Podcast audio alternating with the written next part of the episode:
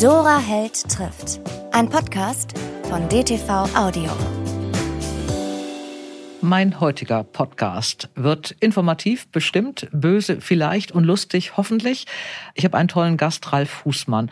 Und falls ihr wissen wollt, wie er aussieht, wenn er böse Witze macht, könnt ihr das tun, denn dieser Podcast ist auch ein Videopodcast, nicht nur zum Hören, auch zum Sehen bei YouTube und auf der Seite von dtv.de. Ralf Fußmann ist da. Guten Tag. Ich freue mich und ich überlege, ob ich jetzt Witze machen darf, die ich sonst nie machen darf. Die Welt hat mal über dich geschrieben, der Pate hinter Harald Schmidt, Anke Engelke und Co.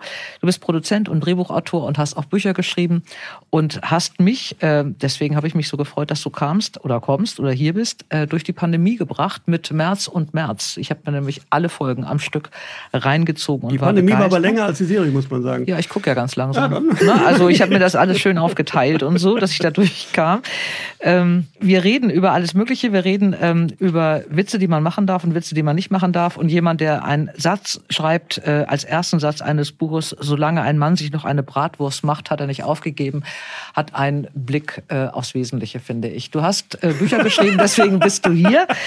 Äh, also für mich könnten wir jetzt schon aufhören. Also ich finde, das reicht schon. Das ist schon schön ja. gesagt, ja. Also ich finde dich toll, das ja. habe ich gesagt. Und ich finde dich lustig, habe ich auch gesagt. Und jetzt musst du mir noch erzählen, was man machen darf. Du hast äh, eine Produktionsgesellschaft, du bist im Moment Moment äh, eine meiner liebsten Serien, Frau Jordan stellt gleich. Ähm, wir steigen da gleich mal so ein. Kann man als schöne Frau, die Katrin Bauernfeind ja ohne Zweifel ist, Sachen sagen, die ein alter weißer Mann nicht mehr sagen darf im Fernsehen? Äh, das, ja, damit würde ich mich schwer tun. Also ich glaube, dass das ehrlich gesagt nicht unbedingt an Optik hängt, sondern ich versuche sozusagen, also wenn es jetzt um meinen Kram geht, versuche ich auf die Person, die den Satz sagen muss, hinzuschreiben. Und ob die jetzt attraktiv ist, ob es ein Mann oder eine Frau ist, das da denke ich jetzt in der Konstellation erstmal nicht drüber nach, sondern ich gucke mal, was kann der oder die gut sagen und was nicht. Mhm. Das war bei Stromberg so ein bisschen ähnlich, äh, bis das also die, die, der Unterschied zwischen Quote und Kult, äh, der ist ja heute irgendwie immer noch da. Und das finde ich bei ja. Frau Jordan auch. Also wenn ich mir angucke, man kann sich die Quoten ja angucken, ähm, hat die viel zu wenig für das, was sie ist. Und ich kenne auch viele Leute, die das gucken und die das auch erzählen. Ähm, wie findest du das? Also blöd natürlich, aber ich meine, macht heute so eine Quotenzählung noch Sinn bei dem Streaming-Verhalten, was Leute ja haben? Die gucken das ja gar nicht im Fernsehen. Das hat, glaube ich, wahrscheinlich noch nie so richtig Sinn gemacht. Es ist, ähm, also ich habe mich mit Quote tatsächlich noch nie beschäftigt, ehrlich gesagt. Also mhm. ich weiß gar nicht, wie das geht. Ich habe äh, also meine Anekdote dazu ist, dass äh, die Mutter meiner damaligen Freundin immer Harald Schmidt geguckt hat, den ich in den ersten Jahren ja auch äh, betreut habe sozusagen. Und die hat gesagt, sie guckt das immer, weil sie das toll findet, dass da nachts noch jemand rauskommt in einem guten Anzug. So. Und mhm. da wusste ich, okay, du kannst diese Quotenzählerei einfach komplett vergessen, weil die hat es geguckt, weil sie das toll fand. Dass da kommt noch mal jemand raus, der sieht attraktiv aus, der hat einen Anzug an und der bringt sie ins Bett. Mhm. Das war der scheißegal, was der für Witze gemacht hat. Der hat das größtenteils, glaube ich, gar nicht verfolgt, sondern da ging es mehr ums Drumherum. Und so gucken wir ja alle, ehrlich gesagt, auch die Tagesschau. Ich mhm. merke das an mir selber auch, dass ich mir denke, ah, Judith Rakers heute, ah, blond, was hat sie heute wieder an? Ist aber auch ein bisschen mopplig geworden. So, dann sind schon die ersten zehn Minuten rum und ich denke, ah, Dritter Weltkrieg habe ich irgendwie verpasst, weil es immer um sowas eigentlich auch geht. Und wenn wir Kinotouren gemacht haben mit Stromberg oder so, saßen da plötzlich Menschen, die noch nie in ihrem Leben im Büro waren und die hatten irgendwie Tätowierungen und ein halbes Pfund Blech im Gesicht und haben halt die Sachen aufsagen können. Und ich dachte, ah ja, das ist meine Zielgruppe, die ich aber gar nicht vor Augen habe beim Schreiben. Also dass ich habe mich da noch nie drum gekümmert und weiß auch nicht, wie das geht, dass man sozusagen auf eine Zielgruppe hinschreiben kann. Mhm. Äh, das hast du bei den Büchern vermutlich auch nicht gemacht. Nicht mein Tag 2008 und Vorsicht für Leuten 2010 waren beide sehr erfolgreich. Ähm, hast du beim, beim Schreiben, du hast ja dann plötzlich eigentlich Bücher geschrieben, nachdem du vorher schon ewig lange produziert und Drehbücher und ähm, andere Sachen geschrieben hast. Warum wolltest du ein Buch machen? Warum was Ehrlich gesagt war das der Ausgang. Ich habe immer, also schon als Kind wollte ich sozusagen Bücher schreiben. Das war so das Erste, woran ich mich erinnern kann. Also als Kind habe ich irgendwie Bertelsmann Club Center Lesering, da gab's dieses Büchlein äh, Autoren in Wort und Bild und da habe ich, glaube ich, als Kind irgendwie alles durchgeguckt, wo ich dachte, ah ja, der hat mal was geschrieben, was ich irgendwie gut fand. Wie ist der da hingekommen? Und da war immer der Weg über ähm, Journalismus tatsächlich. Hm. Und das habe ich dann auch mal anfangs studiert. Lustig. Und ähm, habe das dann aber sein gelassen. Und dann ist quasi das Fernsehen da so reingegrätscht. Und die haben äh, damals äh, gab es zum ersten Mal Privatfernsehen. Da wurde jeder gebraucht, der auch nur ansatzweise irgendwas in Richtung lustig machen wollte. Und da bin ich quasi durch Zufall reingeraten und habe dann eben damit Geld verdient. Und dann ist das Romanschreiben so ein bisschen in den Hintergrund gerückt. Ähm, aber das war der ursprüngliche Antrieb, war eigentlich Romane schreiben. Mhm. Und wie lange hast du beim Fernsehen, du bist dann irgendwie hängen geblieben beim Fernsehen? Ja, so kann man bist, sagen. Bist Wir du alle hängen, sind hängen geblieben beim Fernsehen. hängen geblieben. Wie lange bist du hängen geblieben, bis du dann angefangen hast, das Buch zu schreiben? Oh, lange. Ich habe äh, angefangen, lustige Sachen fürs Fernsehen zu machen, Mitte der 80er und geschrieben habe ich das Buch tatsächlich 2006 oder 2007 oder so. Und warum dann? Naja, weil tatsächlich die Anfrage kam mit, äh, von, vom, vom Und das war der, der Druck, dass genau, man so einen, das war der Druck. Also ich bin tatsächlich, ich schreibe gar nichts für die Schublade, weil ich irgendwie, ich kann das tatsächlich nicht. Je älter ich werde, ich weiß nicht, wie es bei dir ist, aber je älter ich werde, umso mehr brauche ich Druck. Also tatsächlich. Ich habe hab den immer schon gebraucht, früher schon. Ja. Ohne Druck. Und bei mir wird es tatsächlich eben mit zunehmendem Alter immer schlimmer. Ich merke, dass ich, ich habe lange auch Kolumnen geschrieben und so für Spiegel und Playboy und so. Und das ist was, was man ja eigentlich sehr gut am Stück weg erledigen kann. Und jedes Mal war es so, dass der Redakteur dann angerufen hat und gesagt, du weißt schon, äh, nächste Woche. Und ich dachte, ah, das gibt's ja einfach nicht. Und ich habe es aber nicht, ich in zehn Jahren nicht hinbekommen, einmal in Vorleistung zu gehen und sagen, jetzt habe ich mal vier auf Halde geschrieben. Nicht, ist nicht menschenmöglich. Ich weiß nicht, woran das liegt, aber es Ich habe bei der Vorbereitung gelesen, er schreibt Männerkolumnen für den Playboy. Was sind denn Männerkolumnen? Ja, das ist also ein, keine Einordnung von mir. Ja, kriegst du da, also ich habe für die für sie geschrieben, das extremes Gegen, der Ja. extreme Gegensatz. Kriegst du da, hast du da irgendwelche Vorgaben bekommen? nee, gar nicht. Also das war tatsächlich auch das äh, sozusagen eine, eine Sache aus der Kindheit. Ich habe äh, in meiner Kindheit oder Jugend sozusagen alte Playboy, tatsächlich, auch wenn es klingt wie ein Klischeewitz, alte Playboy-Interviews gelesen und fand das immer Kannst du mal definieren, wann deine Kindheit war, in der du die Playboy-Interviews Ja, das, gelesen ich habe relativ, äh, also ich glaube, da war ich so 13, 14 oder so, wenn man sich für den Playboy anfängt zu interessieren. Und dann gab es aber tatsächlich neben den äh, nackten Bildern gab es auch noch mal Interviews und die waren tatsächlich und sind immer noch grandios. Das Vom- sagen alle. vom- das finde ja. ich ganz lustig. Das sagen ganz viele Männer, dass beim Playboy unglaublich gute Interviews Ja, ja, ich und, weiß, deswegen ähm, sage ich, es klingt wie ein sind. Klischeewitz, aber Ja. wenn man, die sind auch noch mal rausgekommen als äh, eigenständige. Also wenn man sich das noch mal anguckt, wenn wir nachher noch sozusagen über, darüber reden, was hat man früher sagen können und was sagt man heute, und wenn man sich jetzt noch mal durchliest, was äh, Johannes Mario Simmel oder was irgendwie Mohammed Ali oder so in den Interviews gesagt haben, das fand ich wirklich grandios und immer spannend. Und ich habe immer gedacht, ich will einmal im Playboy sein. So. Ne? Mhm. Schöner Satz. Und äh, das hat dann da irgendwie auch geklappt. Und dann habe ich das tatsächlich, glaube ich, zehn oder zwölf Jahre lang gemacht. Du bist auch Drehbuchschreiber, also sowieso. Und hast ja mal einen Ausflug gemacht in den Tatort. Und das fand ich irgendwie ganz, ganz schräg. Also es ist vielleicht ist, äh, nicht so lustig oder so, aber ich fand, du hattest irgendwie, die haben dich geholt für den MDR-Tatort, damit er lustiger wird. Und als er dann lustig wurde, fanden sie es Ja. irgendwie auch doof. Das ähm, ist beim Fernsehen oft so. du machst es ja jetzt wahnsinnig lange und du bist ja gelassener Mensch irgendwie. Aber wie sehr richte ich das auf oder sagst du einfach, macht euren Kram alleine? Das war tatsächlich noch nicht mal äh, der ausschlaggebende Faktor. Also beim Tatort war es tatsächlich gar nicht unbedingt so, dass die was Lustiges haben wollten, sondern sie haben quasi diesen Tatort ausgeschrieben. Äh, Und ich habe den gewonnen mit der Prämisse, wir machen ein rein weibliches Ermittlerteam. Das war, glaube ich, das Ding. Ich habe das damals im Pitch genannt, drei Engel für Dresden. Äh, Also drei Ermittlerinnen sozusagen äh, war damals, glaube ich, Neuland für den Tatort, dass es ein rein weibliches Team gab. Das war das, was sozusagen den Ausschlag gegeben hat. Mhm. Ich habe gar nicht geschrieben, ich will einen lustigen Tatort machen oder so. Und habe aber immer gesagt, ich, ihr wisst schon, ich kann jetzt keinen richtig klassischen Krimi, ich will das irgendwie so ein bisschen zwischen Weimar und äh, Münster verorten. So, das Mhm. war mal die Idee. Ähm, und dann muss ich sagen, bin ich daran aber grandios gescheitert, weil A, dass äh, die Besetzung nicht mehr so richtig mitgegangen ist. Also Alvaro Mhm. Höfels äh, hatte sich dann auf halber Strecke dagegen entschieden, dass es irgendwie lustig werden soll. Warum auch immer, das habe ich bis heute tatsächlich nicht rausgefunden.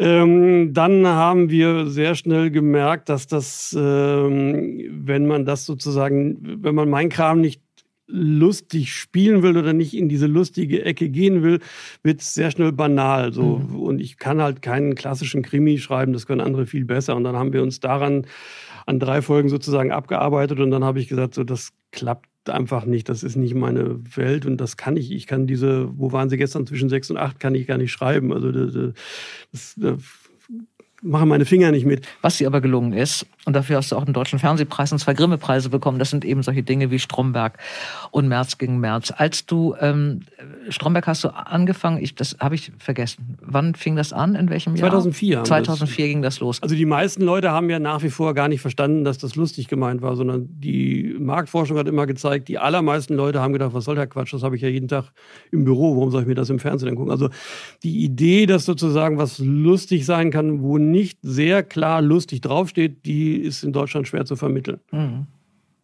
Warum?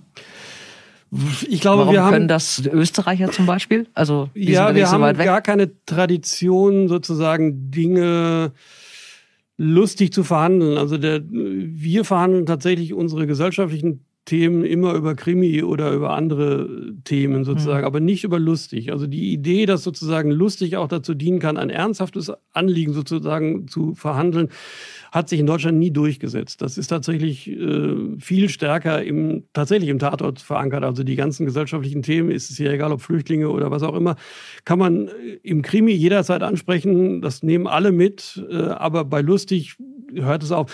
Lustig ist in Deutschland immer Karneval gewesen. Du brauchst halt sozusagen die Verabredung, wir ziehen uns das an, wir setzen lustige Brillen auf, wir haben andere Sachen an und dann ist es lustig und dann verstehe ich auch, dass es lustig gemeint ist. Aber wenn das nicht draufsteht, wenn nicht sozusagen vorne SketchUp draufsteht und einer kommt mit einer dicken Brille und falschen Zähnen rein und sagt Hallo, dann verstehen die Deutschen nicht, dass es lustig ist und dann wird das auch nicht äh, verstanden. Also das ist bis heute so, dass lustig angesagt werden muss und das muss sich etablieren und das muss irgendwie klar werden, ah ja, hier wird es lustig. Das hat auch bei Harald irgendwie bestimmt anderthalb Jahre gebraucht, bis die Leute verstanden haben, ach, das ist eigentlich lustig. Und dann gibt es sozusagen einen Bruchteil der Bevölkerung, die darauf massiv einsteigen und sagen, ja geil. Und der Rest denkt, kann ich nichts mit anfangen. Das wird sich auch nicht mehr ändern. Das ist, also lustig ist gar nicht unser Thema. Es gibt in Deutschland überhaupt keine Verabredung, äh, unterhaltsam sein zu wollen, lustig sein zu wollen oder so. Also ich sitze in tausend Zoom-Meetings und ich denke immer, das ist unfassbar, dass hier niemand diese Bereitschaft auch mal einen Gag zu machen oder so. äh, ist das ja unser aller Lebenszeit. Mhm. Warum verbringen wir die immer so, dass wir alle so reinmumpfen und das ist die Tonlage in Deutschland. Das ist immer so. Und mit jedem Engländer, mit jedem Amerikaner gibt es immer diese Verabredung. Jeder kommt, also egal was der macht, und wenn es der härteste Buchhalter der Welt ist, kommt er trotzdem rein. Nach fünf Minuten gibt es irgendwo einen Gag. Mhm. Und das äh, wird in Deutschland aber auch in 50 Jahren nicht stattfinden. Und das ist ja der einzige Grund, warum ich noch arbeiten darf, weil es einfach keiner macht. Mhm. Und frustriert dich das nicht? Hast du denn trotzdem, oder bist du gerade deswegen so motiviert, eine Sache nach der anderen zu machen? Und du bist ja lustig. Ich habe sozusagen mit dem Gedanken abgeschlossen, dass man da äh, nochmal äh, Entwicklungsarbeit leisten kann. Also ich äh, bin nicht der Meinung, dass das in Deutschland nochmal lustig wird. So. Für mich ist das aber eine Lebenseinstellung Mhm. tatsächlich. Ich kann das gar nicht ausschalten oder so, sondern ich finde tatsächlich, äh, wenn man das macht, wenn man das, wenn das sozusagen eine Haltung ist, dann äh, a erleichtert das das Leben wahnsinnig, finde ich, weil es immer so eine Möglichkeit gibt zu sagen, es ist aber auch ein bisschen lustig. Mhm. So, also auch in den härtesten Momenten des Lebens gibt es immer diesen Moment, wo man denkt, ist aber schon auch ein bisschen lustig. Also ich, ich habe auch schon in einem Krankenwagen gesessen, wo es darum ging, sozusagen, man fährt jetzt äh, den Vater meiner Freundin sozusagen ins Krankenhaus und da war es eng und so und dann sagt der aber noch sozusagen auf der Trage, wie man fahren muss. Und dann denke ich, das ist schon auch sehr lustig. Äh, Und dann ist es aber trotzdem, mehr- man nimmt das ja trotzdem ernst. Man denkt ja, Ja. trotzdem ist es eine ernste Situation, aber es ist natürlich trotzdem auch ein bisschen lustig. Und auch wenn sozusagen die Frau da steht und irgendwie man schreit sich an und die wirft das und man denkt, aber die wirft halt wie ein Mädchen und das ist auch ein bisschen lustig. Und ich finde, dass das dazugehört. Ich finde, dass sozusagen die Idee, dass äh, man versucht, dem, dem, was das Leben anbietet, auch noch irgendwie den Gag abzugewinnen, wahnsinnig hilft bei der Bewältigung von Sachen, die passieren. Also es ist ja auch im KZ gelacht worden und so. Es ist diese, diese Idee, dass sozusagen was Schlimmes besser wird, indem man es wahnsinnig schlimm findet, ist, glaube ich, Mhm. falsch. Ich glaube, Mhm. man muss dem irgendwie mit Humor begegnen können. Also es gibt, glaube ich, Sachen, wo es schwer wird. Aber bei mir setzt wirklich nach fünf Sekunden setzt das ein, dass ich irgendwie denke, ich schreibe das mal jetzt mental mit und denke, ja, da ist wenigstens eine Kolumne draus. Ähm, und bei mir ist es ja immer so, dass ich, wenn ich dann nicht genau so ein Thema weiß, dann lese ich irgendwas, was ich ganz toll finde, dass man irgendwie denkt, ach, da, ja, sowas in der Art will ich auch. Brauchst du Druck? Äh, nee, Druck ist es tatsächlich eigentlich nicht. Es ist irgendwie äh, so, dass ich merke, es hat sich jetzt nicht so ein, es, da liegt jetzt nicht das Thema, was ich unbedingt als Roman machen will. Ähm, es hat sich ein bisschen auch meine Wahrnehmung von der, vom Buchmarkt so ein bisschen verschoben. Ich merke, dass es da irgendwie, ich hatte wahnsinnige Hochachtung vor der, vor dem Thema Buch tatsächlich, weil ich irgendwie, als ich da bei Fischer in Frankfurt stand und dann steht da ja irgendwie Thomas Mann im Regal und man denkt, ah, okay. Und ich bin so sehr ehrfürchtig da reingegangen, habe dann aber so im Laufe der Jahre gemerkt, äh, ach so, es ist eigentlich wie überall, es ist einfach ein Business und man muss da auch irgendwie genauso funktionieren wie im Fernsehen auch. Ähm, und ich habe tatsächlich nicht so wahnsinnig viel Sachen da liegen, wo ich denke, ah, das ist jetzt eigentlich ein gutes Romanthema oder so, sondern ich kann es ein bisschen stringenter und einfacher in den Drehbüchern verarbeiten. Ähm, es kann, ich will aber nicht ausschließen, dass ich mich nochmal irgendwie äh, in zwei Jahren hinsetze und denke, jetzt ist da liegt jetzt nochmal was und das mache ich nochmal als Roman oder so. Es gibt immer mal so Sätze, die ich aufschreibe, wo ich denke, ah, das ist eigentlich ein Buchsatz und kein Drehbuchsatz oder so. Aber diese, das sind zu wenig, als dass man es schon zwischen Buchdeckel packen kann. Wir kommen gleich nochmal drauf. Ähm, ich habe eine Lieblingsrubrik in dieser Sendung, die heißt Schlaflose Nacht, wo ich immer von verschiedenen Buchhändlern, von meinen liebsten Buchhändlern einen Tipp kriege. Wir suchen Sätze, schöne Sätze, die in schönen Büchern stehen. Und dafür brauche ich und habe ich Sabine Metzger aus Hamburg. Liebe Sabine, du ich brauche einen schönen Satz, irgendeinen schönen Satz, der in einem Buch steht, was dich begeistert hat und was mir eine schlaflose Nacht macht. Hast du einen? Also ich nehme mal den ersten Satz von ja. dem Buch, was mich so absolut begeistert hat, nämlich Takis Bürger Unschuld. Und das fängt an, es ist kein schöner Satz, aber ich finde, er ist sehr aufrüttelnd. Caspar Rosendales Mörder mochte die Musik von Elvis, Lemon Pie mit Sahne, die Cheerleader der New York Jets und den Birnbaum hinter seinem Wohnwagen. Da wissen wir doch gleich gar nicht, ist es denn ein Krimi oder was ist das denn eigentlich überhaupt? Nein, es ist kein Krimi, sondern es ist wirklich eine wunderbare, ich würde mal sagen, Gesellschaftsgeschichte. Takis Bürger beschreibt hier ähm, die kleine Molly Carver, also die ist jetzt 20, ihr Vater sitzt im Gefängnis, ist zum Tode verurteilt, weil er gestanden hat, einen Jungen umzubringen. Aber Molly ist absolut davon überzeugt, das kann nicht sein. Mein Vater macht sowas nicht.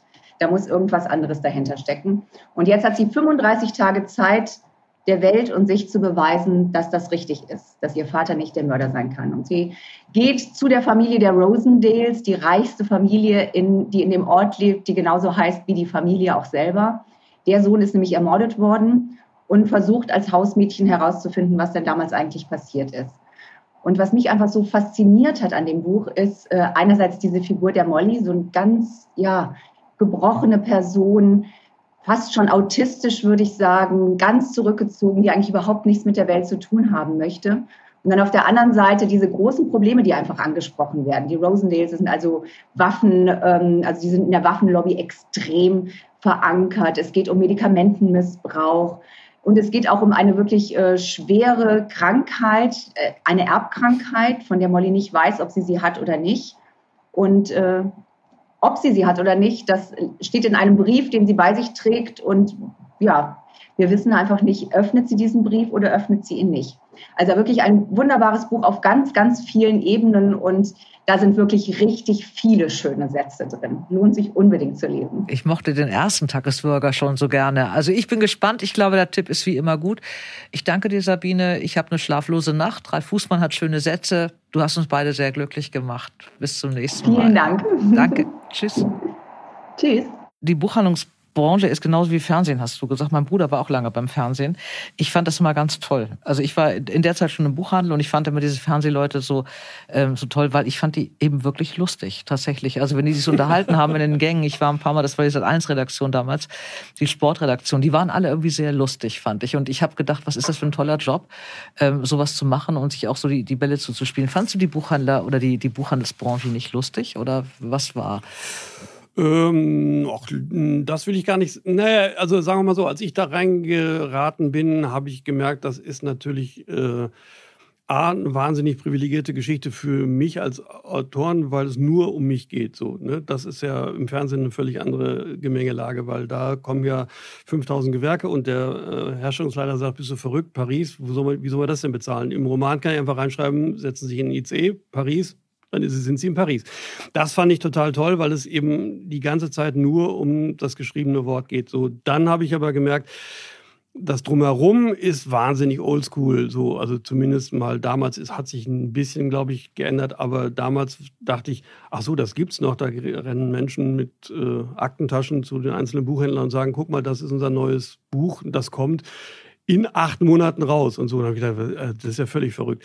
Das fand ich irgendwie absurd äh, antiquiert, antiquiert und habe dann irgendwie gedacht, aber das ist so, ich habe dann aber sehr schnell gemerkt, klar, da geht es natürlich auch darum, sagen, du musst Spitzentitel werden, du musst das und das machen, du brauchst eine Verkaufe, du musst irgendwie das so. Und dann habe ich sozusagen relativ schnell meine Hochachtung vor dem Thema verloren weil ich gemerkt habe, klar, die wollen natürlich auch am Ende irgendwie Geld verdienen und hm, es kommen halt jedes Jahr 80.000 Bücher auf den Markt und du bist einer davon und du musst jetzt gucken, wie kriegst du das sozusagen untergebracht. Es sind auch andere Menschen, die im Buchgewerbe äh, arbeiten, so, ne? also äh, viel mehr Frauen als im Fernsehen tatsächlich, auch in entscheidenden Positionen mehr Frauen, die aber alle sehr äh, sehr gut erzogen sind, sozusagen, sage ich mal. So im Fernsehen hatte man eben, was du gerade schon sagst, mit äh, seit eins Sport, da ist viel mit Hemd auf und nochmal ein Bier trinken und in halben Sätzen reden. Und im äh, Verlagswesen habe ich gemerkt, haben Menschen oft auch schon mal ein Buch von innen gesehen und äh, größtenteils sogar ein Studium abgeschlossen, was ich aus dem Fernsehen natürlich gar nicht kannte.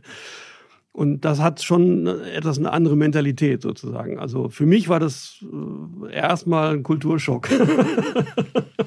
Also ich habe diesen, diesen äh, antiquierten Job ganz lange gemacht, bis vor drei Jahren. Äh, man hat aber keinen Aktenkoffer, man reist auch normalerweise als Vertreter im Außendienst mit Laptop. Soweit ist der ja, ja, schon. Ja, also du äh, weißt, was ich meine. Ich weiß, was du meinst, ja. Aber ähm, die, also es ist natürlich eine andere Geschichte. Du hast äh, also ich fand, das fand ich immer eigentlich so ein bisschen, bisschen schräg. Also man, man schreibt ein Buch, für das man, keine Ahnung, ein Jahr braucht oder so. Ähm, dann kommt das Buch, dann reden alle drei Monate drüber und dann ist es verpufft. Ähm, du schreibst ein Drehbuch oder jetzt nehmen wir mal an, dein, dein eigenes Buch wird es auch noch verfilmt, da sind alle Zeitungen voll, dann schreiben sie oder dann rufen sie dich wieder an als Autor und fragen dich. Äh, und dann bist du auch wieder ganz wichtig, wenn du als Drehbuchautor auf einer Kinopremiere bist, erkennt dich keine Sau. Ähm, das ist doch, fandest du das, ist das für dich gut oder, oder magst du das, dass du da im Grunde, du hast ja mal ein Kabarettprogramm gemacht Anfang der 80er Jahre und hast dann aufgehört, weil du mal gesagt hast, du bist einfach keine Rampensau.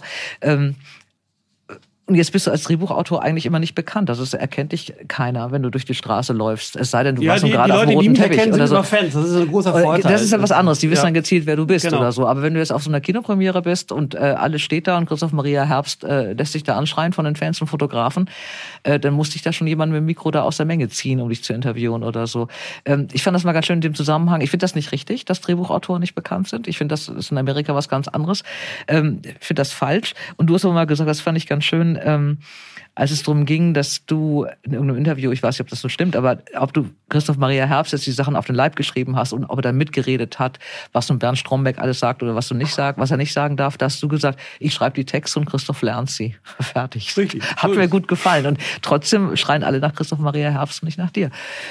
Ja, aber Magst hab, du das? Ja, dieses total. im Hintergrund? Hab, äh, tatsächlich, äh, also mein Schlüsselerlebnis war, als ich noch äh, auf Kabarettbühnen rumgelungert bin, äh, war man ja dann relativ schnell so ein Local Hero. Also ich komme ja aus Dortmund, also eine überschaubar große Stadt mit einem überschaubar großen Kulturangebot und äh, dann gibt's ja so Leute, die einen dann kennen, so wenn man das drei Jahre macht oder so. Und ich weiß, dass ich damals mit meiner nagelneuen Freundin irgendwie bei Karstadt unten in der Lebensmittelabteilung war und dann kommt jemand und sagt, also das letzte Programm fand ich aber besser. Wo ich dachte, sag mal, willst du mich verarschen? Also ich suche hier gerade den Käse aus und jetzt quatscht er mich irgendwie voll, wie er das letzte Programm fand. Und da habe ich gemerkt, das ist gar nicht meine Baustelle. Ich habe gar keinen Bock, mich mit Leuten darüber zu unterhalten, wie sie was finden oder so. Das, ich, und das ist lange vor Social Media. Also ich habe überhaupt kein Interesse daran, dass Leute mich erkennen, ansprechen. So, das finde ich alles völlig wurscht. Also da ist auch jemand, der das sozusagen, also ich bin ja auch abhängig davon, dass Leute das, was ich aufschreibe, gut performen. Sonst, mhm. äh, ich habe es eben selber nicht so gut gemacht wie äh, ein Harald Schmidt oder wie ein Christoph.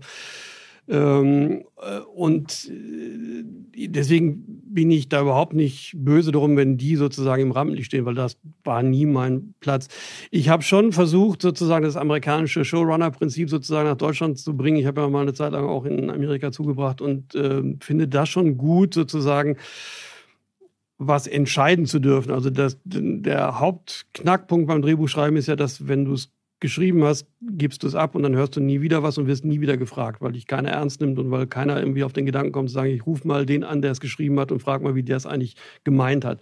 Das passiert ja nie und deswegen habe ich mir relativ früh sozusagen die äh, Position genommen, wo ich dachte, ich bin aber derjenige, der am Ende sozusagen den Laden zusammenhält. Mhm. Und Showrunner heißt ja sozusagen, ich suche mir die Regie aus, ich suche mir sozusagen die Gewerke aus, ich mache das Casting. Also ich bin sozusagen derjenige, der am Ende äh, entscheidet, in welche Richtung das geht, was bei lustigen Sachen wahnsinnig viel Sinn macht. Also das ist das amerikanische Prinzip, äh, was ich da gesehen habe und sofort verstanden habe, warum die das machen und warum das sinnvoll ist. Ähm, und das habe ich tatsächlich versucht zu übernehmen. Und in dieser Position habe ich schon versucht, eigentlich auch immer ein bisschen nach vorne zu rutschen. Nicht beim Publikum, nicht bei den Leuten, sondern ich habe immer versucht, sonst würde ich hier auch nicht sitzen, mhm. äh, immer auch nochmal sozusagen zu sagen, aber äh, es ist schon eine Ralf Fußmann-Serie sozusagen. Mhm. Also nicht aus einer Eitelkeit heraus, sondern eigentlich aus dieser Idee heraus zu sagen, du musst quasi dir den Freiraum erarbeiten, dass du auch in Sitzungen mit dem Sender sitzen kannst und sagen kannst, machen wir nicht. Mhm. Ähm, also das ist eher so eine produzentische Sicht auf die Dinge und das war mir immer wichtig. Ich, hab, ich wollte nie derjenige sein, der nachher da sitzt und sagt, also habe ich abgegeben und was sie daraus gemacht haben, furchtbar. So, jetzt sitze ich da auch oft und denke, ah, furchtbar, aber ich weiß warum, weil mhm. ich selber falsche Entscheidungen getroffen habe und so. Aber dann weiß ich, wie es dazu gekommen ist. Und ich habe sehr viele frustrierte Autoren und Autorinnen in meinem Leben gesehen, die dann immer da sitzen und die Minibar leer trinken und denken, warum ist das so scheiße geworden und so. Und ich weiß wenigstens, warum es manchmal nicht funktioniert. Ist diese Idee zu entwickeln äh, und zu wissen, was witzig ist, also sehen wir jetzt mal, Frau Jordan stellt gleich, also die, die Geschichte einer gleich äh, wie heißt die Gleichstellungsbeauftragten, das ist auch so ein deutsches Wort, einer Gleichstellungsbeauftragten, in deren Büro jetzt ständig irgendwelche Leute kommen, die ständig irgendwelche Dinge wollen und sie muss das eben klären. Sie ist politisch, finde ich, nicht korrekt. Ich finde sie brüllkomisch, aber sie hat dabei so eine ganz große Wärme und so eine Herzlichkeit, nimmt das ja alles ganz ernst. Wenn man so eine Idee hat äh, dann auch weiß, Katrin Bauernfeind spielt das, ähm, das geht natürlich nur, wenn, wenn du einen guten Witz machst, einen guten Dialog machst und er wird falsch gesprochen, ist er natürlich irgendwie tot oder er ist zu viel. Ist das mehr Handwerk, wenn du anfängst, diese Idee zu entwickeln oder mehr Kreativität? Nee, ich bin ein großer Fan der Handwerkstheorie. Ich finde, das äh, ist zu 90 Prozent Handwerk. Also ich glaube, dass das für mich hängt es immer daran, dass ich sehr früh anfange zu casten und sehr früh weiß, wer spielt. Und dann versuche ich rauszufinden, was kann der oder die besonders gut und was kann sie nicht oder eher nicht. Und dann versuche ich daraufhin zu schreiben. Also ich versuche eigentlich sozusagen im Casting rauszufinden, wie ticken die Leute und dann äh, versuche ich das sozusagen zu entwickeln. Und dann merkt man ja auch, dass das so in Staffel zwei oder drei äh, sitzen die dann irgendwie auf den Rollen idealerweise so fest, dass die auch möglichst nah bei sich bleiben können. Dass das eben nicht so ein Spiel ist, sondern dass man eben sagt, so, äh, du musst den Ton treffen, der sozusagen so nah wie möglich bei der privaten Person des Schauspielers oder der Schauspielerin ist. Ohne dass das jetzt identisch ist oder so. Mhm. Aber man muss was finden, damit die nicht jeden Morgen sozusagen so eine lange Reise zu der Rolle haben, sondern eigentlich relativ schnell da rein switchen können. Und das ist eigentlich meine Aufgabe, das ist aber Handwerk. Mhm. Schreibst du die Dialoge heute anders, als du sie bei Stromberg geschrieben hast am Anfang? Also ich merke das beim Schreiben selber, dass ich bei einigen Sätzen heute überlege, ob ich den so schreibe oder nicht. Hast du da irgendwelche Skrupel oder? Nee, also Hast du was geändert? ich finde das, also es gibt ja Sachen, die man, äh, naja, also ich mache sozusagen im Privaten natürlich auch ein paar Sachen nicht mehr. Also äh, ich habe das tatsächlich gemacht. Das war jetzt irgendwie tatsächlich auch im Rahmen der Stromberg in einer Kinogeschichte habe ich auf, ich glaube, es war sogar hier in Berlin im Zoopalast, ähm, sozusagen auf der großen Bühne nochmal irgendwie gesagt, was, äh, ich weiß gar nicht mehr, wie der Dialog war. Auf jeden Fall habe ich gesagt, was ist das denn für eine schwule Scheiße? So. Und dann hat, ist jemand aufgestanden und dann habe ich gemerkt, es gibt irgendwie, es wird rum, rumrumort und so. Äh, dann habe ich im Nachhinein erfahren, da haben sich Leute aufgeregt und so. Und dann habe ich gedacht, äh, erstmal natürlich wie immer so eine Abwehrreaktion, denke, ja, aber wenn du jetzt hier bei so einer Stromberg-Geschichte sitzt, dann musst du ja wissen, wie ich das meine und dass es eine ironische Ebene hat und so.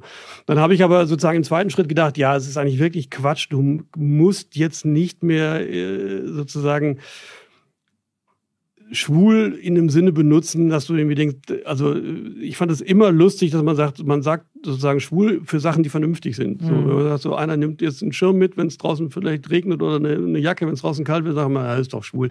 So, und ich fand dieses Schimpf, also das sozusagen als Schimpfwort zu benutzen, habe ich eigentlich nie so gemeint, habe ich aber trotzdem so gesagt. Und dann habe ich ab dem Moment gedacht, das musst du eigentlich lassen und das musst du auch nicht mehr reproduzieren. So, ne? Und äh, das würde ich jetzt auch nicht mehr schreiben. Das hätte ich vielleicht noch vor 15 Jahren oder so auch da reingeschrieben, auch als Gag oder so. Aber ich finde, dass sich ja, dass man sich die Gesellschaft weiterentwickelt hat und dass wir uns alle hoffentlich ein Stück weiterentwickelt haben und auf Dinge anders gucken. Also das Gendern oder so finde ich zum Beispiel eben auch. Ich fand das immer schon, schon zu Universitätszeiten irgendwie äh, richtig und habe das auch versucht, aber ich habe mich da nie so intensiv reingeklemmt, dass ich jetzt das wirklich bewusst versucht habe, jetzt immer äh, zu tun und jetzt immer zu sagen, Autoren, Autorinnen oder so. Das habe ich mir schon vorgenommen, aber nicht immer durchgezogen. Und jetzt ist es ein gesellschaftliches Thema geworden, aber ein richtiges gesellschaftliches Thema geworden. Und ich finde, man muss es einfach machen. Mhm.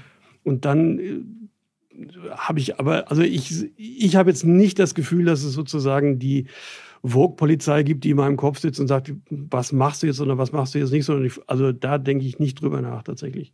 Aber man merkt natürlich, dass sich die Gesellschaft weiterentwickelt hat und das ja auch zu Recht. Aber ich bin überhaupt kein Anhänger der These, dass man sozusagen früher alles sagen durfte und heute darf man nichts mehr sagen. Das ist natürlich Quatsch. Als ich angefangen habe, da saß beim WDR noch jemand, und wenn man da einen Gag oder einen Sketch gemacht hat, der sich mit der katholischen Kirche beschäftigt hat, dann musste man das einreichen bei jemandem, der äh, quasi im Kölner Dom saß und der gesagt hat, darf man machen oder darf man nicht machen. Und das war eine völlige Selbstverständlichkeit. Wenn der gesagt hat, darf man nicht machen, durfte man es nicht machen, Feierabend. Wir haben da nie drüber nachgedacht. Ich wäre damals nicht auf die Idee gekommen zu sagen, da sitzt jetzt sozusagen die katholische Polizei und erlaubt mir diesen Gag nicht, sondern man hat das so zur Kenntnis genommen und gesagt, naja, dann macht man den Gag halt nicht. Aber die Idee, dass man sozusagen vor 20 Jahren alles sagen konnte und das nie Konsequenzen hat, ist natürlich totaler Blödsinn. Mhm. Also ja, das glaube ich auch nicht. Ich glaube nur, dass früher, ähm, also das gab es immer schon, natürlich, so bei bestimmten Geschichten, das durfte früher auch nicht viel über Sex geredet werden, genau. das wurde dann auch unterlegt oder so, das ist völlig klar. Also heute ist nur, ich finde, die Leute sind heute einfach viel schneller beleidigt. Das ist ja, finde ich, so eine, so eine Grund, also so eine Grundstimmung oder so, eine, so ein Grundgefüge Wort. Das gab es ja früher ich glaube, es gab, gab, früher nicht so viele Beleidigte. Und ja, die auch beleidigt waren. Aber vielleicht liegt es auch ein bisschen daran, dass das sozusagen äh, der Mainstream war sozusagen ein bisschen breiter früher und ich glaube, mhm. wir alle haben sozusagen aus dem Mainstream heraus den Witz gemacht, so, ne? Und man hat halt irgendwie gesagt, so, wenn man jetzt irgendwie, also ich habe jetzt Wetten das gesehen, das ist dann offensichtlich immer noch lustig, wenn Männer sich Röcke anziehen und was so, ne? Das war sozusagen eine Verabredung, die, glaube ich, 50 Jahre gegolten hat, zu sagen, du machst halt einen Mann, zieht einen Rock an, hahaha, ha, ha, finden alle super.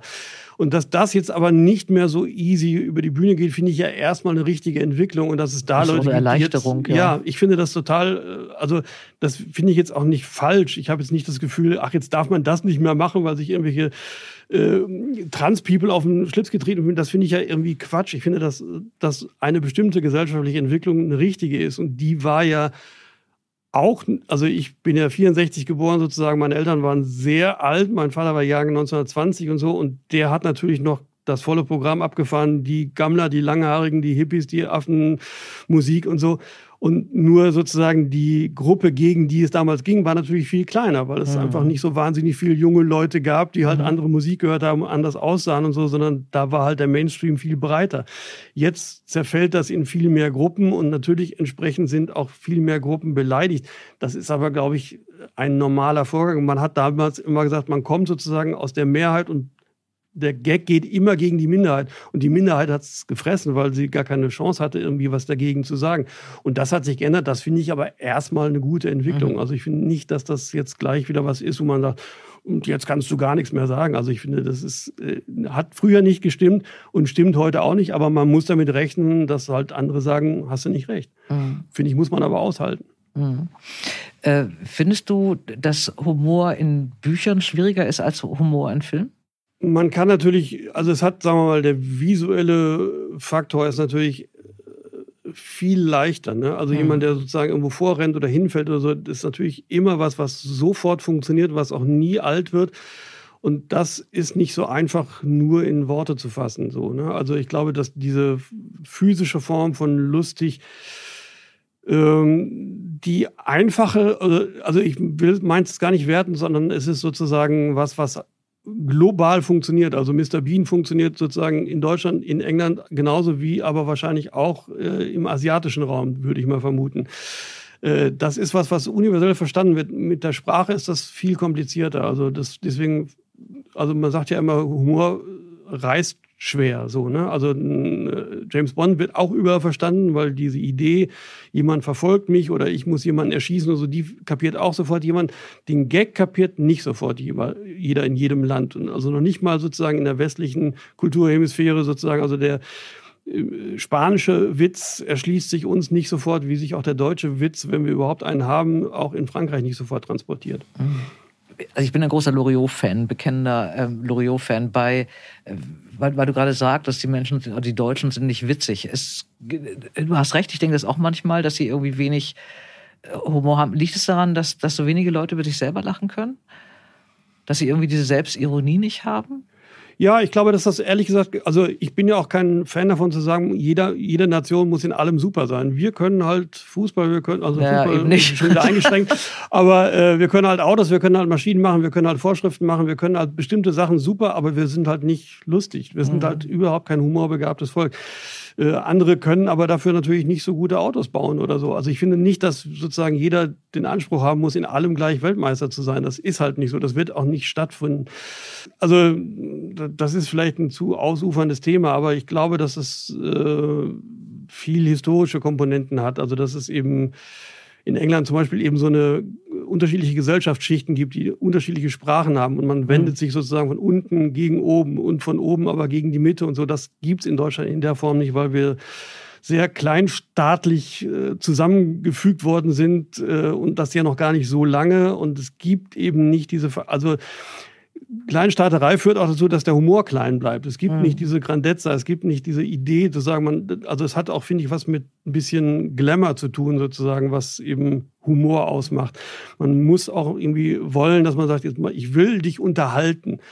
Und diese Idee ist in Deutschland aber gar nicht vorhanden. Es gibt gar keine, also niemand hat das Verlangen, dass äh, wenn drei Leute sich äh, zusammensetzen, dass da irgendwas Lustiges bei rauskommt. Das ist gar nicht vorgesehen. Das ist, das ist nicht, das, das sitzt halt nicht drin. So, also ich finde, für mich ist das so eine Grundlage, dass man denkt, so wie ich auch was zu trinken anbieten würde, würde ich immer denken, aber es ist auch unsere Lebenszeit, lass sie uns so äh, mhm unterhaltsam wie möglich zubringen. So, das ist aber ein völlig fremder Gedanke in Deutschland. Äh, ich bin neulich mal beschimpft worden oder beschimpft worden. Ich fühle mich beschimpft im Moment durch den äh, Ausdruck Boomer. Wir hatten das neulich schon mal im Kleinen besprochen.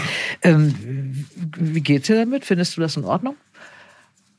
Dass ja, für mich ist das schon wieder fast vorbei. Ich habe gedacht, das hat so eine, so eine, es hatte so eine Hochphase und dann ist das jetzt wieder vorbei. Ich habe es jetzt erst gemerkt. Ah ja, okay, guck. Also vielleicht ja, klassischer Boomer halt. Ne? Ja, man merkt, es ist ganz, ganz spät. Ähm, aber was, was macht man denn damit, dass man plötzlich zu den, zu den Doofen gehört? Ich, ich glaube, das ist der, der, ja, aber das ist doch der Lauf der Dinge. Ich glaube, dass das ehrlich gesagt viel, also ich habe mich tatsächlich mit meinem Vater nie über das Thema äh, Drittes Reich und so, also der, wie gesagt, Jahrgang 20, der war voll im äh, Zweiten Weltkrieg, also äh, wir haben da nie drüber geredet, sozusagen. Mhm. Und äh, man hätte aber ja genau diese Fragen auch gehabt. Oder ich sage mal, wenn man jetzt eine Generation danach geht, hätte man wahrscheinlich, wenn man jetzt im Osten groß wird, auch mal drei Fragen an die Eltern und sagt, was habt ihr denn da gemacht in der Zeit? So. Und ich finde das ehrlich gesagt eine ganz normale Veranstaltung, dass man sagt, man, äh, man guckt anders auf die Vergangenheit, weil man eben jetzt eine andere Brille aufhat und sagt, aber warum habt ihr das so gemacht? Und so, mhm. das finde ich ehrlich gesagt einen ganz normalen Ablösungsprozess. Und dass ähm, jetzt die ein sehr kleiner Prozentsatz der Jugend, muss man ja auch mal sagen, mhm. äh, hingeht und sagt, äh, warum habt ihr das damals gemacht? Warum seid ihr durch die Weltgeschichte geflogen und habt irgendwie quasi den Planeten geplündert, obwohl ihr es hättet besser wissen können, finde ich. Die Frage finde ich total legitim. Äh, also ich kann da jetzt auch nicht mehr dazu sagen, als dass man sagt, ja, ich weiß, ich habe damals auch den Club of Rome Bericht gelesen. Ich, wir selber haben ja alle immer gedacht, ah ja, Atomkraft und bla.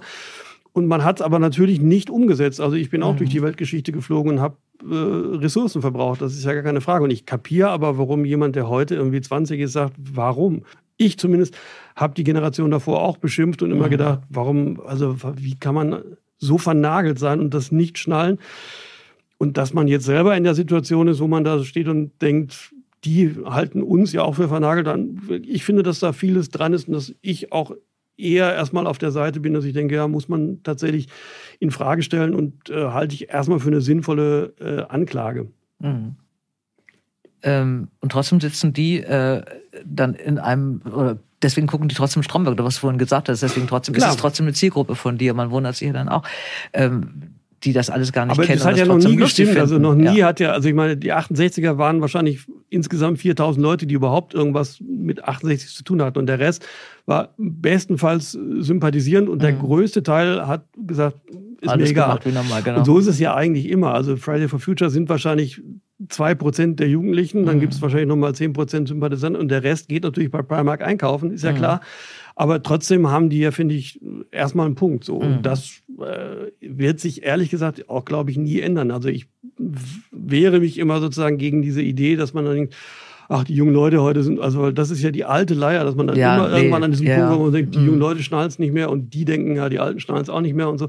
Also äh, ich bin da, da, das fand ich immer schon blöd. Also ich habe, ich, ich erlebe mich jetzt sozusagen in Situationen, wo ich jungen Leuten gegenüber sitze, auch im Job und so, wo ich dann immer denke, ah, jetzt nicht das sagen, jetzt nicht sagen, ah, das haben wir schon vor 20 Jahren, weil das war immer die Sätze, die mich damals, als ich 20 war, immer aufgeregt haben, mhm. wenn da Alte saßen und gesagt haben, ja, haben wir schon, machen wir, brauchen wir nicht und so. Und dann habe ich immer gedacht, ja, pff. Und jetzt sitze ich ja auf der anderen Seite vom Tisch und denke immer, bloß das nicht sagen und meistens klappt es nicht. Ich sage es dann trotzdem. Du hast an der Media School unterrichtet. Machst du das eigentlich immer noch? Das ich unterrichte an diversen Hochschulen immer ja. mal wieder, ja. Wie lernt man lustig? Äh, es ist eigentlich relativ simpel, weil man dann ja tatsächlich irgendwie gucken muss, dass sich das grundsätzlich dramaturgisch gar nicht vom klassischen dramaturgischen Konzept unterscheidet, sondern man muss dann überlegen, sozusagen, wie könnte die Situation sein, in der ich meine Figuren in die ich meine Figuren setze und wie können die dann lustig sein? Also, ne, was, was charakterisiert meine Figuren, wenn ich das habe, wenn ich weiß, was sind das für Figuren, mit denen ich arbeite, was könnte das für eine Situation sein und wie könnten die dann maximal lustig reagieren. Aber das, für mich ist das ja immer entscheidend zu sagen, es gibt jetzt erstmal gar keinen großen Unterschied zwischen dem Drama und äh, mhm. dem Lustigen, sondern es ist eigentlich nur eine Abstufung und man muss halt gucken, dass es am Ende trotzdem zumindest damit es für mich funktioniert, eine gewisse Wahrheit hat, sage ich mhm. mal, damit die Figur einigermaßen stimmt und jetzt eben nicht nur ein Abziehbild ist, sondern dass man da irgendwas drin findet, was man idealerweise bei sich selber findet oder bei jemandem, den man gut kennt. Und dann muss man gucken, sozusagen, wo gibt es da die Situation, die dann sozusagen im Drama so wäre und im, in der Comedy macht man es vielleicht ein bisschen anders. Aber der, grundsätzlich geht es immer um Dramaturgie, sozusagen. Das, was ich versuche zu vermitteln, ist mhm. Dramaturgie.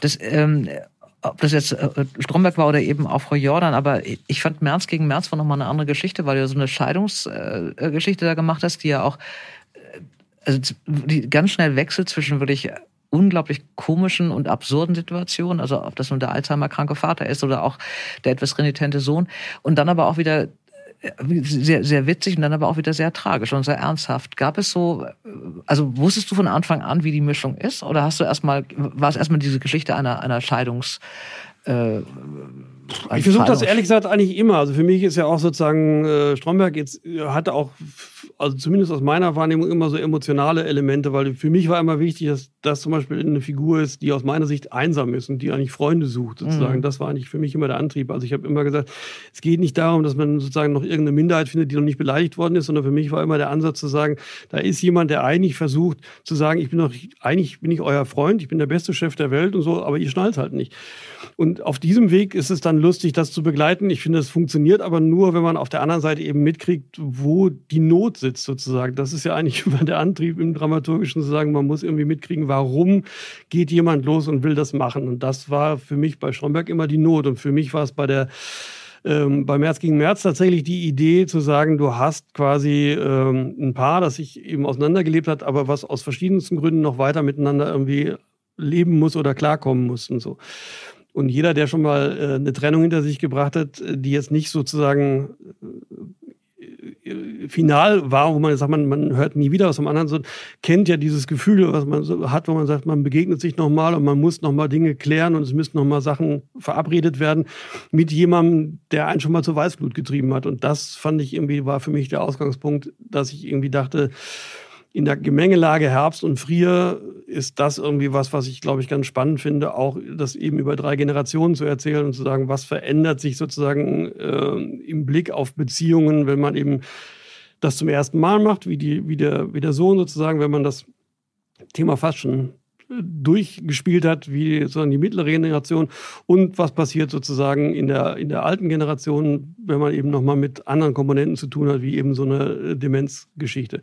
Und da war ich immer schon, also Demenz ist ein gutes Beispiel, wo ich irgendwie dachte, das ist für mich, wenn man es mal erlebt hat, auf der einen Seite wahnsinnig lustig und auf der anderen Seite natürlich ist es äh, gar nicht lustig und so. Aber es hat eben auch immer diese lustigen Komponenten. Also ich habe das im äh, Bekanntenkreis ein paar Mal erlebt, wo man eben dachte, das ist natürlich, wenn jemand da anfängt, irgendwie die Blumenerde zu trinken, wo man denkt, ah, habe ich jetzt verwechselt, das ist natürlich blöd, aber auch wahnsinnig lustig. Mhm. Ja, das ist immer die Perspektive. Also für die Angehörigen glaube ich nicht, aber meine Großmutter war zum Schluss dement und da gab es Geschichten, die meine Mutter zur Verzweiflung gebracht haben. Ich fand die wirklich wohl komisch. Ja, genau. Man darf nur nicht lachen, wenn es einem erzählt, aber man kann sie aus der Sicht genau. der dementen Person, die das eben ernst meint oder so, sind das eben so Situationskomiken oder so, die natürlich, wenn man es persönlich nimmt, ist ja, es halt nicht witzig. Dann klar. ist halt da die Grenze. Ja, aber das ist das Problem. Hast du, wenn du sowas machst, ähm, oder ist das vielleicht das, das Problem des dritten oder des dritten Romans jetzt irgendwie, dass du äh, so eine Serie wie März gegen März natürlich auch in, im Kopf Annette Frier und ähm, Christoph Maria Herbst hast, ähm, dass sie dir beim Schreiben dann fehlen, dass du sie nicht so klar vor dir hast? Oder könntest du sie einfach ne-, vornehmen? Nee, das könnte ich schon. Also beim, äh, ich habe das Gefühl, da liegt noch ein Vertrag. Ne? Du willst mir ja, noch irgendwie, ja, ne? Ich ja. wollte Druck. Also du hast ja gesagt, faule Säcke brauchen Druck und ich bin gut im Druck. Ich bin die ja, Älteste ja, ich von merke das schon. Ich merke das schon. Also äh, nee, das wäre jetzt für mich äh, kein Problem. Also bei mir ist es eher andersrum. Wenn ich weiß, ich will das schreiben sozusagen. Also bei den äh, bei den Merzens waren Christoph und Annette für mich gesetzt und das war sozusagen auch habe ich mit denen auch verkauft sozusagen. Mhm. Also ich habe das dem Sender vorgeschlagen mit der Kombi Herbst-Frier. Ähm, und dann sind die anderen sozusagen so schrittweise dazugekommen. Wenn ich jetzt aber einen Roman machen würde, hätte ich jetzt nicht jemanden im Kopf, der das schon. Also ich versuche beim Prosa schreiben jetzt nicht als Drehbuchautor zu denken und jetzt nicht darüber nachzudenken, wie würde man das im Film umsetzen. Nee, das meine ich auch gar nicht. Aber ich habe immer bei, bei allen Figuren, die ich habe, äh, habe ich, die, die, ich muss wissen, wie die aussieht. Ah, also ja. ich habe ganz oft äh, ja, nee, schon mir eine Schauspielerin genommen. Ja. Ich habe auch schon mal irgendwas geschrieben, da war Sven Regner mein Liebhaber oder so. Also weil ich einfach ein, ein Gesicht brauche. Oder Barbara Auer war bei mir schon mal, wird die nie wissen, ist doch völlig ah, egal. Aber ich, die sieht dann eben, Figur X sieht eben aus wie Barbara Auer oder wie Sven Regner oder so. Ich kann, okay. kann nicht in so einen in so einen Quark schreiben. Also ich brauche da wirklich eine richtige Figur. Äh, habe ich ehrlich gesagt noch nie drüber nachgedacht. Glaube ich, ist aber tatsächlich nicht so. Also ich, ich versuche tatsächlich, glaube ich, also die beiden Male, wo ich das versucht habe, habe ich, glaube ich, eher sogar das Gegenteil versucht, weil für mich immer der größte Haken war, dass ich irgendwie dachte, ich darf nicht als Drehbuchschreiber denken ja. sozusagen, mhm. sondern muss da irgendwie eine andere, in eine andere Modalität kommen. Das habe ich, deswegen ist das für mich auch ein bisschen die komplexe Lage, weil Drehbücher kann ich tatsächlich drei oder vier parallel irgendwie jonglieren und der Roman eben nicht. Da muss mhm. ich tatsächlich immer erstmal wieder überlegen, wie geht das eigentlich und wie schreibt man eigentlich sozusagen äh, so eine das, was zwischen den Dialogen steht. Ja, genau. Das ist mal, also das ja. ist tatsächlich ein bisschen äh, eine andere Sportart. Also ich mhm. merke, dass ich, und deswegen habe ich damals auch diese Kolumnen geschrieben, weil ich dachte, da habe ich zumindest nochmal die Spielfläche, wo man auch so ein bisschen was anderes macht als beim Drehbuch und äh, ich wollte die Farbe nicht verlieren tatsächlich. Mhm. Was kommt denn jetzt nach, Frau Jordan? Hast du da schon einen Plan? Was kommt als nächstes? Das Buch oder ich die mache äh, die Märzens tatsächlich weiter. Hm. Also das darf ich glaube ich schon sagen. Äh, das wird äh, nächstes Jahr gedreht und wird dann aber sozusagen keine Serie mehr, sondern eine 90er. Also mhm. wir sind da sozusagen ein bisschen umgeswitcht, weil das fürs ZDF ein bisschen einfacher zu platzieren ist als die halbe Stunde. Äh, und der Rest ist glaube ich noch so geheim, dass ich es nicht sagen darf. Aber schon weiß. Ich weiß es hoffentlich, ja. Ich schließe mal mit einer Sache. Ich habe einen, ähm, einen Artikel gefunden über dich und den fand ich. ich äh, bist du eigentlich bei Instagram und, und Twitter? Nichts, du machst da gar nichts, nichts mit. Ne? Ich du. würde das nicht aushalten. Ich habe, ich verstehe gar nicht, wie man das machen kann. Ich würde innerhalb von wenigen Stunden eskalieren und durchdrehen und entweder mich oder andere umbringen. Ich weiß nicht, wie man das machen kann. Ich glaube, ich bin da sehr bei unserer ehemaligen Kanzlerin, dass ich sage, das Internet ist Neuland. Also die ist ja damals sehr verlacht worden dafür. Ich habe aber das Gefühl, niemand, den ich kenne, ist in der Lage, mit diesem Thema umzugehen. Eigentlich. Mhm.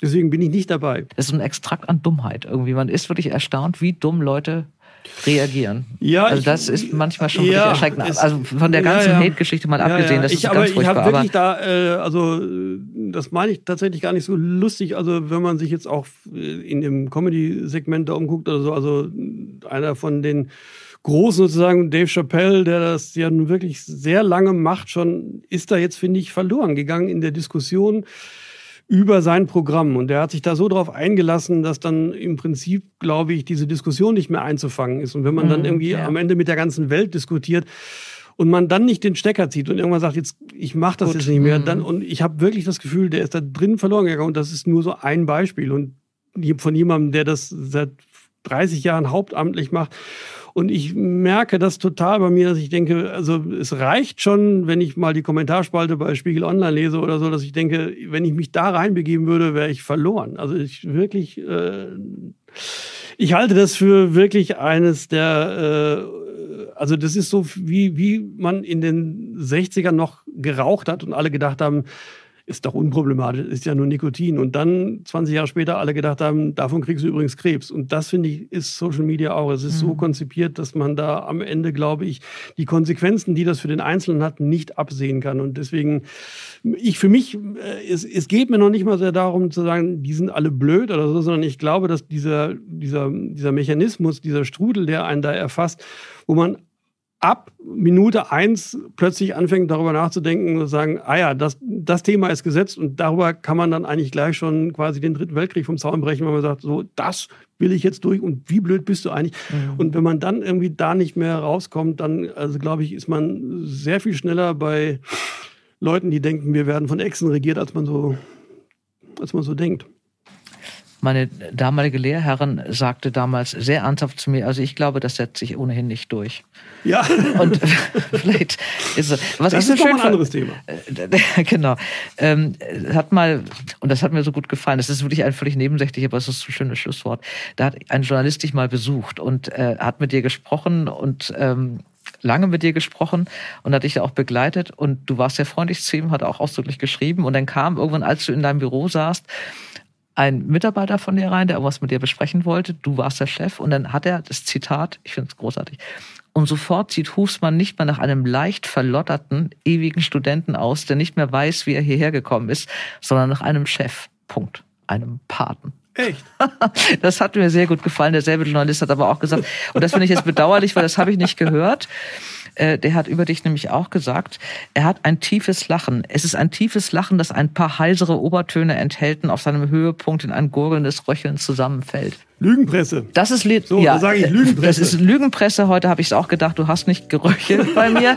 Aber ähm, es ist was dran. Und du siehst heute nicht aus wie ein verlotterter ewiger Ach, Student, weil du hast ja auch die Krümel vorher noch vom Hemd abgemacht. Ähm, falls äh, die Zuhörer, die das jetzt zugehört haben, sehen wollen, dass du wirklich überhaupt nicht aussiehst wie ein verlotterter ewiger Student. Sage ich jetzt mal zum Schluss. Ich danke dir, dass du hier warst. Es war nicht ganz so lustig, aber sehr, sehr informativ mit okay. dir. Ich bin sehr gespannt, Scheiße, wie das weitergeht. Äh, für alle die, die jetzt sehen möchten, dass äh, Ralf Fußmann nicht aussieht wie ein verlotterter ewiger Student, sondern wirklich eigentlich wie der Pate. Äh, diesen Podcast könnt ihr nicht nur hören, sondern auch sehen bei YouTube oder auf der Seite dtv.de als Videopodcast. Viel Spaß und bis bald. Beim nächsten Mal freue ich mich auf einen Gast, auf den mich Sabine Metzger bei ihrem Buchtipp gebracht hat. Es kommt nämlich Takis Würger, mit dem ich über sein Buch Unschuld spreche, über Surfen in Portugal, über die Auf- und Abs einer Schriftstellerkarriere und was er heute so macht. Und auch den Podcast könnt ihr als Videopodcast sehen bei dtv.de oder auf YouTube und hören wie immer an dieser Stelle. Dora Held trifft. Ein Podcast von DTV Audio.